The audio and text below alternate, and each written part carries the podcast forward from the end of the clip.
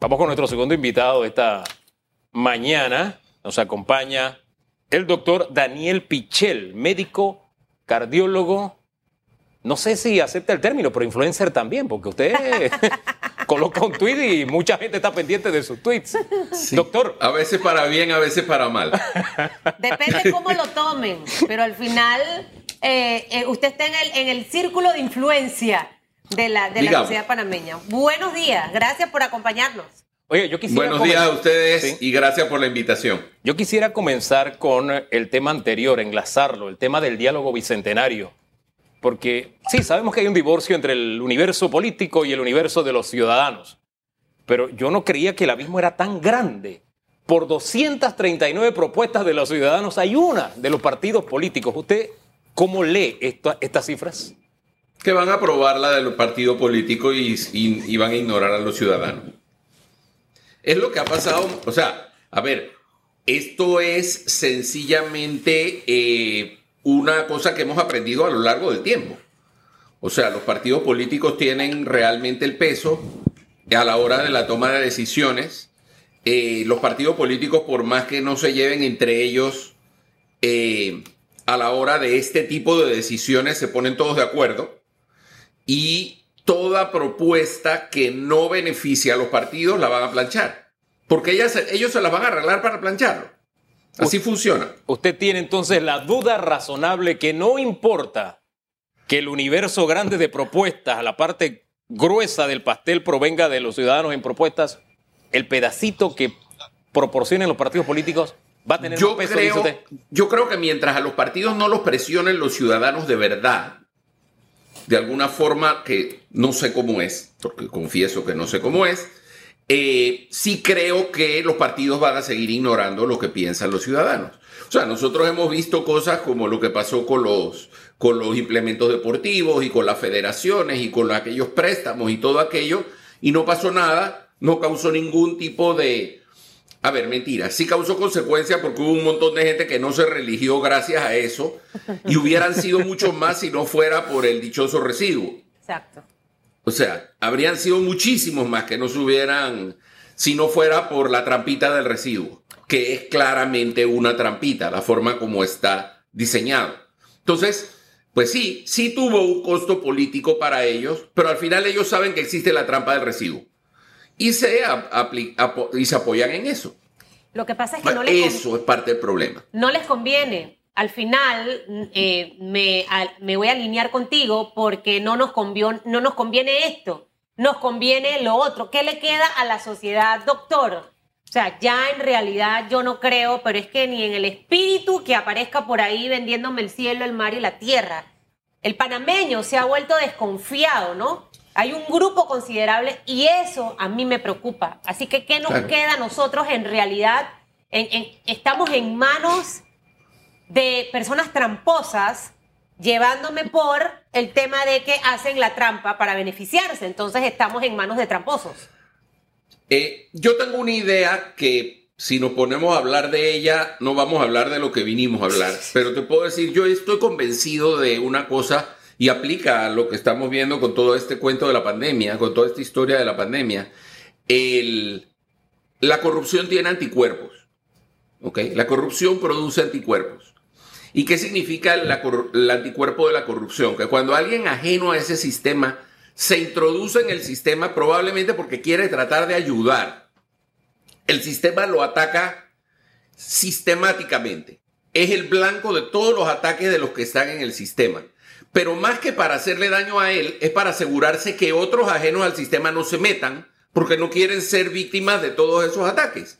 Entonces lo que hacen es que terminan logrando una rosca de gente tramposa que son los que se están repartiendo el camino. Y cuando uno ve a alguien que no, tiene, no teniendo la necesidad dice, yo me voy a meter, eso yo creo que hay que que hay que valorarlo porque de veras muchos están tratando de resolver problemas, pero el sistema hace todo lo posible por mantenerlos afuera porque es una, es una proteína extraña en ese sistema. Y yo a eso le llamo los anticuerpos de la corrupción. Una proteína. Y llevamos años viéndolo. Una proteína, y cierro el tema ya ese. a mí me gusta mucho hablar de la política, pero una proteína eh, para mí, viéndolo desde el punto que usted habla, es un Ricardo Lombana, por ejemplo. Pudiera ser, o sea, así como digo Ricardo Lombana, digo Juan Diego Vázquez, o digo Gabriel Silva, o digo, o sea, uno se pone a ver y hay figuras que nunca se habían metido y que deciden meterse, y uno percibe en sus actuaciones, porque esa es otra, uno, uno cuando les escucha el discurso, se da cuenta que es un discurso claramente diferente al discurso tradicional donde se tratan de acomodar y donde se generan excusas y donde generan un montón de cosas para tratar de proteger sus nichos y sus islitas de poder, donde se sienten cómodos. Fíjese que usted menciona, menciona nombres que de pronto uno dice, bueno, sí, hay esperanza, porque aparecen como independientes, pero me llama la atención que muchos que aparecieron en el horizonte como independientes y que tenían un discurso de independientes apenas tuvieron una probadita de poder los anticuerpos lo convirtieron al sistema corrupto. O sea, ya no, ni siquiera hablan como independientes ya. Lo que pasa es que la independencia, en la forma como está diseñado el sistema, lo que da la impresión es que los... El sistema está diseñado para que el independiente no tenga espacio y eso lo vimos en las elecciones pasadas. O sea, la forma la cantidad de recursos que se le da a los partidos políticos versus lo que se le da al ciudadano independiente que quiere participar es ridículo. Es ridículo, es una manera velada de sacarlos de la jugada. Eso es como decir, mira, tú puedes inscribirte en Fórmula 1, pero tú puedes ir a correr en Fórmula 1, pero tú vas a llevar una bicicleta. Todos los demás van a llevar un carro con 800 caballos de fuerza y tú vas a llevar una bicicleta pero puedes participar y te damos todas las facilidades para que participes. Pero hay de que quieras cambiar la bicicleta. Es más, te dejamos que la bicicleta tenga más cambios del estándar, pero está definido a perder. Está definido a perder. Usted me disculpa. Tiene muchísimo más mérito cuando ganas. Usted me disculpa, pero es que la conversa está buena y tenemos, fuimos llamados a hablar de otra cosa. Del corazón. Del corazón. Totalmente de acuerdo. Pero, pero esto me viene del corazón, porque usted me dice, lo que pasa es que no hay espacio para los independientes. Pero es que cuando muchos se ganan el espacio, me quedo pensando, o no eran independientes o el sistema se los tragó, porque, insisto, dejan de ser independientes o se dieron cuenta que para poder seguir participando con opciones, el ser independiente siempre te va a hacer llevar la bicicleta a la carrera de carros. Entonces siempre tienes ese problema. O sea, siempre te estás enfrentando a un sistema que no, que no te deja entrar, que no te deja participar y que no te ofrece igualdad de oportunidades. Y de acuerdo, toda esta historia de que los partidos políticos son necesarios para la democracia, yo tengo una opinión muy particular que creo que eso nos lo han enseñado. Yo creo que los partidos políticos tienen una necesidad de existir en una democracia siempre y cuando sean partidos basados en temas ideológicos y en preceptos. Pero cuando uno tiene el partido de derecha, el de izquierda y el del centro, que todos están nada más pensando en ver cómo se llenan los bolsillos ellos, ¿para qué queremos partidos?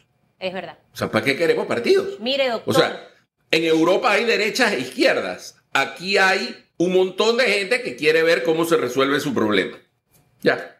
Usted debe ser tomado en cuenta para asesor político. Mire, los políticos que necesitan asesoría a veces se buscan a los más grandes estrategas y ya está comprobado que hay una desconexión total, y no solo en Panamá, sino en la región hay que darle un cambio a la política y de verdad que ojalá que, eh, si no lo están escuchando, que le lean entonces los tweets. Pero yo voy a ir al corazón porque a mí el corazón me encanta, o sea, mi corazón me, me, encanta escucharlo latir. Cuando me da taquicardia digo, ¿qué será eso? Entonces... El día, el día que dejes de escucharlo latir, preocúpate. No es que no tener tiempo ni de preocuparse. Mire. Sí, exacto. Uno, uno le da taquicardia y uno queda como con un sustito. Yo le pregunto, doctor, porque sé que el COVID probablemente puede dejar secuelas, usted será el que nos explicará. Muchas. Pero la ansiedad, el encerramiento de muchas personas, por ejemplo, mi papá no sufría de taquicardia y ahora cada rato está... Y que le da, parece que frecuentemente.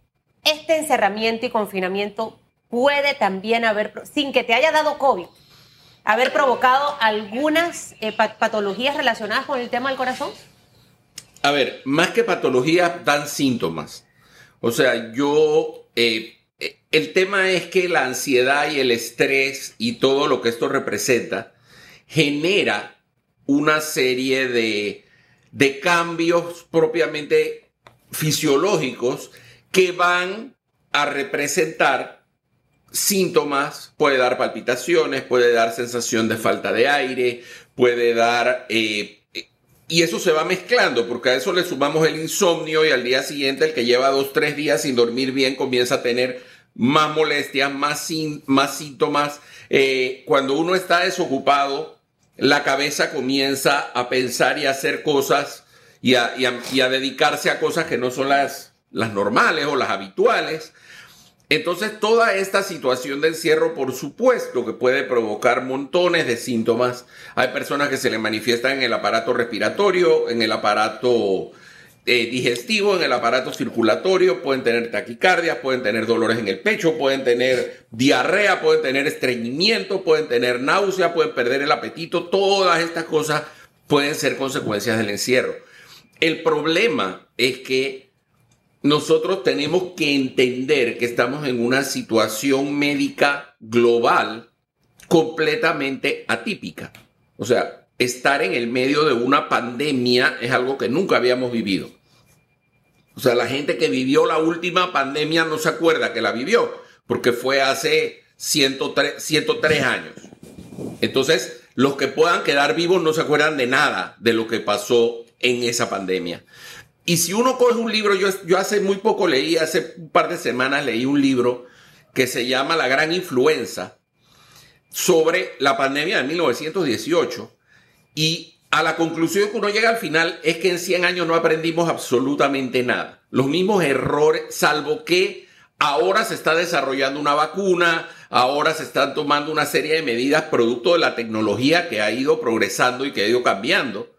Pero al final no aprendimos nada no aprendimos nada y seguimos haciendo las mismas cosas y los mismos errores. Y uno ve que la gente se oponía al uso de mascarillas y la gente iba y se reunía porque la gente decía que los negocios se iban a alterar. Y hubo toda esta situación donde ahí se mezcló la pandemia con la Primera Guerra Mundial, la pandemia surge en Estados Unidos, Estados Unidos manda soldados a Europa y con los soldados se va la influenza entonces, cuando uno se pone a ver, estamos cometiendo exactamente los mismos errores, pero 100 años después. Vamos a puntualizar, doctor, porque eh, me apasiona también leer sobre esa influenza mal llamada española. Este, aunque, aunque le voy a decir algo, no dejo de tener cierta envidia porque, aunque sí, los mismos miedos se propagaban, no tenían la inmediatez ni la fuerza que tienen ahora a través de las redes sociales, que es una infodemia que, bueno, afecta al corazón, como usted mismo nos dice, pero... Por supuesto, y por eso usted terminó llamando española. si usted tuviera que puntualizar los errores que estamos cometiendo 100 años después, ¿cuáles son? Yo creo que los errores que estamos cometiendo 100 años después es que no estamos dimensionando el tamaño del problema. O sea, nosotros aquí tenemos un problema de salud que tiene montones de aristas a nivel social, económico, comercial, político, etc. Y lo que es es que cada quien está pensando, como suele ser el ser humano, cada quien está pensando en él, en su problema, en su situación, en resolver su incomodidad. Y ahí es donde fallamos, porque tenemos que pensar de una manera colectiva. En la medida que la gente no se cuide, que la gente no use mascarillas, que la gente no guarde la distancia, que la gente no cumpla con las, con las restricciones que se han tenido que ir imponiendo, no vamos a controlar la pandemia y la cantidad de casos. Y mientras no controlemos la pandemia, no vamos a lograr mejorar la economía y no vamos a lograr volver a la normalidad que buscamos. Entonces, es, estamos cayendo en un círculo donde estamos tomando medidas para rechazar lo que nos están imponiendo, porque necesita imponerse para poder tratar de resolver el problema. De acuerdo, mala comunicación, no son cosas científicas, hay todo un tema ahí alrededor de que se han estado haciendo cosas, por lo menos localmente, que no tienen una justificación científica real. Estamos lidiando con una enfermedad que no conocíamos, que hace un año surgió y de la que estamos aprendiendo montones de cosas día tras día. Para darles una idea, en el último año, desde que esto comenzó, si uno busca las bases de datos de información médica, artículos que tengan la palabra COVID-19, no estamos hablando de SARS-CoV-2 ni, ni sinónimos, sino COVID-19. En el título de artículos científicos en literatura científica hay más de 100.000 artículos publicados en el último año. Entonces no hay manera de mantenerse al día. Estamos aprendiendo día tras día y todos los días, hoy en la mañana a mí me mandaron tres o cuatro artículos, grupos de médicos, de cosas que salieron ayer. Claro. Que hacen pensar, oye, ¿y será cierto o no será cierto? Analizando datos. Ahora, en medio de todo eso hay mucho que corregir, doctor, pero a la gente le cuesta, principalmente a la que trabaja en el gobierno. La gente se cree como lo todo, lo sé todo, eh, eh, ellos están equivocados. Señor presidente, estamos haciendo las cosas correctamente. Usted no se preocupe. Eh, es desinformación en los medios, la oposición. Entonces ya tenemos que empezar a cambiar ese chip porque Panamá tiene que avanzar. Mire, doctor, la gente está muy llena de odio. Le, le, vuelvo al corazón porque yo estoy hoy enfocada en el corazón. Usted agarra las redes. Yo estoy enfocado en el corazón todos los días del año. Yo trabajo en eso. La gente está llena de tanto odio. Hay gente amargada, gente frustrada. Y yo le digo a la gente, no te amargues, no agarres rabias.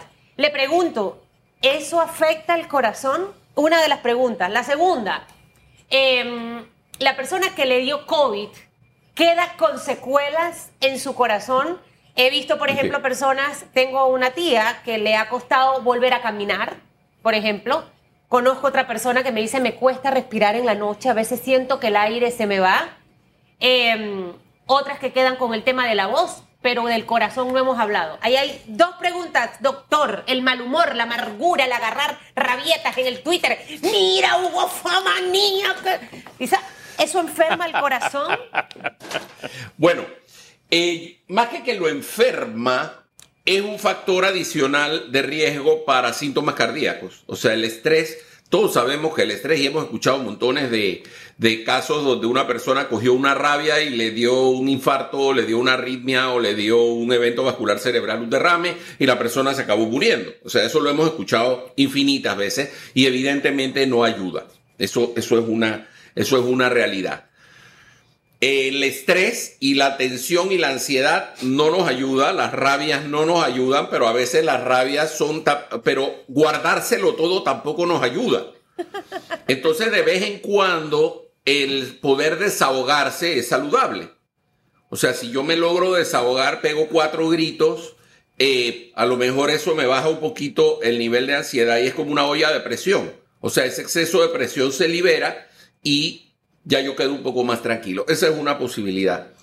La otra es que nosotros, y, pego un brinquito para atrás en lo que tú decías, el problema que hay con la gente que toma decisiones es que se rodea, no le gusta rodearse de gente que lo cuestiona. Entonces, es mucho más cómodo tener a alguien que te dice si lo estás haciendo bien que tener a alguien que te dice, sabes que la regaste. No, la, metiste la pata, pero horrible, tenemos que hacer algo para sacarla. Yo no lo dijera tan bonito. Yo... Sí, bueno, yo tampoco, yo tampoco, pero estamos en la televisión. ¿Ok? Las secuelas del COVID. Ok, las secuelas del COVID, el COVID puede dejar secuelas en múltiples lugares, en múltiples órganos, en múltiples sistemas. Eh, hay, hay ya algunos artículos que hablan de lo que se le llama el long COVID o el COVID a largo plazo, el post-COVID, donde los pacientes pueden tener falta de aire, fatiga. Los síntomas más frecuentes después del COVID son una sensación de falta de aire que requiere que la persona haga respiraciones profundas como si fueran suspiros, que se supone que tiene que ver con algo de inflamación de las terminales nerviosas que están en la pleura, que es la capa que recubre los pulmones y que da esta sensación de que uno necesita hacer una una respiración profunda para expandir los pulmones. Son personas que cuando uno les pone un oxímetro están oxigenando bien, pero tienen esta sensación de falta de aire. Otra es la fatiga. Hay gente que queda con una sensación de fatiga que puede durar varios meses. Hay ya descritos casos de eh, personas que a los seis meses de haber pasado el COVID todavía están teniendo, han perdido parte de su capacidad de hacer cierta actividad física. Y lo que pasa con el COVID es que también depende de qué tan severo fue el COVID que le dio a una persona. Una persona que le dio un COVID severo, que requirió hospitalizarse, que probablemente estuvo en cuidados intensivos, es una persona que va a tener muchas más secuelas derivadas del cuadro inflamatorio ese eh, masivo que ocurre como consecuencia del COVID. Entonces, demora mucho más en recuperarse. Eso es como cuando nosotros tenemos a alguien que se opera del apéndice o alguien que le hacen una cirugía para quitarle un pedazo de un pulmón porque tenía un tumor. Recuperarse de la cirugía del pulmón, que es mucho más grande, va a tomar mucho más tiempo. Eh, doctor, me quedo con varias cosas que nos ha dicho, ¿no? Cuando toda esa presión que hay lo coloca a la persona como una olla, ¿no? Y que tiene que desahogar. Yo de verdad cuando leo las redes sociales, principalmente el Twitter, y veo que se acuerdan de mi madre, que de Dios goce, este, yo digo, yo, yo lo bendigo, yo espero que le haya servido para su bien. Es decir, que algo de esa presión se haya desahogado y que ya la persona se sienta, se sienta mejor, ¿no? Yo, yo reacciono así, yo no, no entro en discusiones, ¿verdad? También por mi propia salud. Pero quisiera ir a, a ser un poquito puntual si nos aporta cifras. La, la COVID ha impactado, y si nos puede suministrar cifras sería excelente, en las enfermedades cardiovasculares o cardíacas, efectivamente, hay cifras que demuestran que ha habido un impacto. Mira, el 80% de las personas, estos datos me los mandó hoy un epidemiólogo que, que, estamos en un grupo y le pedí que me mandara uno de los datos. Te pongo un ejemplo, el 80% de las personas que se han muerto por COVID en Panamá tienen alguna otra enfermedad. Entonces el COVID tiene, tiene una doblez, por decirlo de alguna forma, derivada no tanto de la misma enfermedad, sino de la pandemia. ¿Cómo? Hay gente, por lo menos al principio, esto lo vimos mucho más, la gente tenía mucho miedo de ir a los hospitales. Entonces la gente se empezaba a sentir mal, empezaba a tener síntomas y no iba al hospital por miedo a contagiarse de COVID. Pero cuando iba, ya llegaba un poco tarde. Hay un estudio muy bueno que hicieron los italianos cuando tuvieron el pico este que tuvieron en Lombardía, donde se ve como de un año para otro la cantidad de pacientes que se hospitalizaron por infartos de miocardio bajó notablemente entre el 2019 y el 2020, pero la cantidad de muertos entre los hospitalizados aumentó, porque eran pacientes que llegaban en peores condiciones que el año anterior cuando no tenían miedo de que les diera COVID. Entonces, el COVID ha generado que mucha gente no busca la ayuda médica tempranamente por miedo al COVID. Entonces hay pacientes que le dicen a uno, doctor, eh, miren, no me he sentido muy bien, pero yo no quiero ir al hospital o yo prefiero no ir a la clínica. Entonces estamos usando la teleconsulta, estamos usando al alternativa y hay veces que le decimos al paciente, mire, para lo que usted me está diciendo tiene que venir a tomarse claro. un electrocardiograma. Usted Oiga, tiene que, y usted y, tiene que escucharle el corazón, claro. doctor. O sea, claro, hay que, hay que, sí, pero o sea, no es solo escuchar el corazón, es que hay, hay situaciones y hay situaciones. O sea, hay veces que cuando uno conoce un caso, que uno ya conoce al paciente, que es un paciente que uno ha atendido por años, uno sabe más o menos cómo está y uno lo orienta. Y ha sido una ayuda muy cómoda y muy práctica lo de la teleconsulta porque uno logra detectar claro. cuando están comenzando los problemas y ahí definir, usted tiene que venir o usted no tiene que venir, o usted va y se hace estos exámenes de laboratorio, me los manda, vemos los resultados y en base a eso tomamos decisiones. Hay otros miedos que he escuchado con más frecuencia últimamente que le dicen a muchos, no vayas al médico y es el miedo a perder el trabajo, a tener un conflicto laboral. Dice, mejor me quedo tranquilo, porque no todas las empresas han reaccionado con la madurez, sí. viendo todo el panorama sí. de lo que representa esta, esta pandemia, tal cual usted lo decía al principio de nuestra conversación. Gracias, doctor, por conversar con Panamá esta mañana. Doctor que tenga... Daniel, ¿Sí? vamos a sacar cita nuevamente para que regrese. Creo que cuando quieran, una a la hora, orden. Una hora completa, media hora de política asesoramiento gratuito al gobierno y a los partidos a ver si escuchan, y al corazón. Yo siempre digo que hay, uno, uno tiene que escuchar el corazón con inteligencia. Con inteligencia, doctor Daniel. Ok, muchas gracias. Que tenga buen día.